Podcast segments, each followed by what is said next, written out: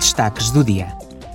Amanhã de manhã, na sessão plenária, os eurodeputados debaterão as conclusões da Cimeira da UE de dezembro e questões da atualidade com o presidente do Conselho Europeu, Charles Michel, e a presidente da Comissão, Ursula von der Leyen. Durante a cimeira, os chefes de Estado e de governo centraram-se nos últimos acontecimentos na guerra da Rússia contra a Ucrânia e na forma de prestar assistência a Kiev.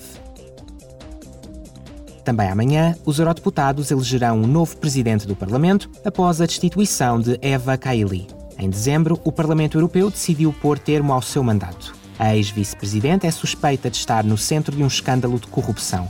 Os procuradores belgas acusam Eva Kaili de branqueamento de capitais e de participação numa organização criminosa.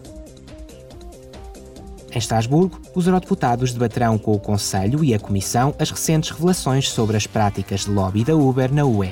O debate em sessão plenária avaliará a situação dos condutores da Uber na Europa e em que medida a empresa afetou os direitos laborais e sociais.